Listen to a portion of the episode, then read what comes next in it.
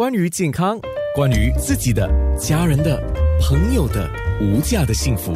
健康那件事。黄伟杰家庭医生，我想请教一下，比如说我用沐浴型的嘛，你是说好像当那个沐浴露这样用，用了之后我冲了水，它还是会有这个防晒的功能在我的皮肤上，然后呢，我再涂另外一层的呃防晒霜啊，或者是防晒膏啊，有人是用那种喷的啊，这种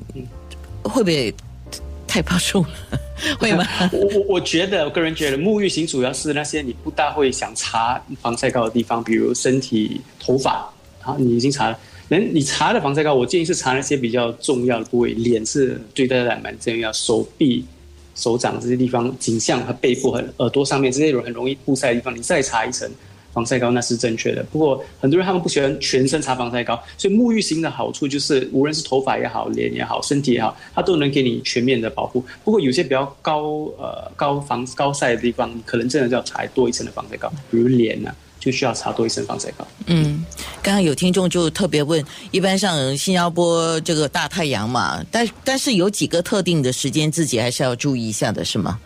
对，所以呃，早上十二点到两下午两点是呃阳光最灼热的时候，也是我们提醒大家，如果能够避开就避避开，比如拿雨伞或者不要去户外做运动，这两个这小时是最灼热的时候。OK，就是中午十二点到下午两点是尽量能避啊，紫外线最强啊，能避就避了啊。好，现在我们要进入第二个，最近在你的家庭。看诊的前线啊，那你发叫干眼啊？那干眼先先说干眼，怎么样才叫干眼？OK，干眼呢，基本上就是眼睛已经变得很干，然后你本身产生的那个眼泪已经不足以保护那个眼睛，就会产生出病症。病症，所以普遍看到的病症就是觉得他们觉得刺痛，擦不擦，觉得有点痒，觉得好像有东西在眼睛，一直要去搓，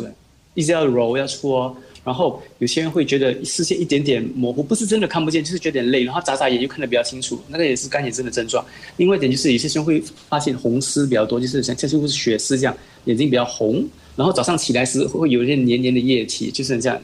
呃，人家讲讲是眼屎吧，其实它就是因为眼睛太干了，然后它产生一些比较黏黏的液体在眼睛，这些就是干眼症的病症。而为什么最近我们看比较多呢？主有几个原因。第一点，大家都在工作，在家里工作，开空调。所以空调用太多，早上也空调，晚上也空调，天气变热，以以致眼睛很干。因为只是大家都在用小小的电脑、laptop 做工作，一直看视频，没有休息眼睛。然后这两种趋势之下，导致干眼症的病例近几个月比以前多出许多。所以有令大家必须注意一下子，如果眼睛干或疲倦，要可能要保湿或者要做休息。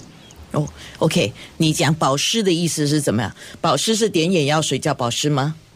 对，所以呃，干眼症最好的治疗方法其实就是滴眼药水。不过我是选建议大家，如果要选择眼药水，尽量是选择一没有防腐剂的眼药水哈。所以没有防腐剂的眼药水，市面上有两种，一种就是你打开有一条条这样，你就打开一条，然后选一个来用，因为它是没有防腐剂，只能用二十四小时。另外一点是近几年比较呃新出的，就是它的它是虽然是一瓶。一般的眼药水，你一开你只能用一个月。不过这个没有防腐剂的眼药水，它能够达到三个月，就是九十天。因为它的设计是一个很特别的瓶子，它只能往一个方向流，它不会往倒流，所以它不会被细菌感染到。所以我是建议大家，如果呃有干眼症的症状，可以去呃采纳一些没有防腐剂的眼药水去滴眼药水，然后也要做一些防范措施，比如呃不要看电视机、看电脑太多，每到三十分钟就休息一下子，户外或者听一下子 radio 休息一下子。放轻松，然后不要一直，然后空调也不要开得太冷了。如果可以开风扇会比较好一点点。哦，所以干眼的问题，当然干眼，嗯，不同的原因会造成干眼。那最近比较多发现是电子产品用多了，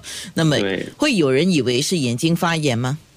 对，干眼症，呃，最多人就是他们觉得他们是以为眼睛发炎，需要拿抗生素，然后一直敷抗生素又不好。病情反反复复，那个时候他们就必须考虑会不会是干眼症，而不是呃眼睛发炎。因为所谓的红眼症，也就是眼睛发炎，其实它是细菌感染到，以致你的眼睛会痒、会红、会出现液体，比如黄色的脓之类的，那个就是需要抗生素。不过干眼症它的症状非常像呃眼睛发炎，可是却又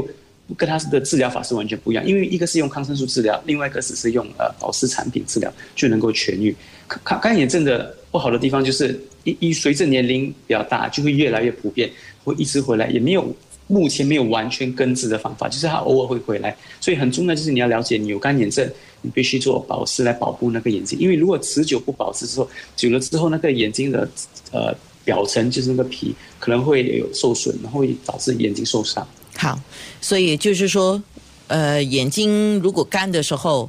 呃，适量的啦，适量的，不可以点太多，对对吗？眼药不可以点水太多啊而且尽量选择没有防腐剂的眼药水。哇哦，没有防腐剂哦。健康那件事。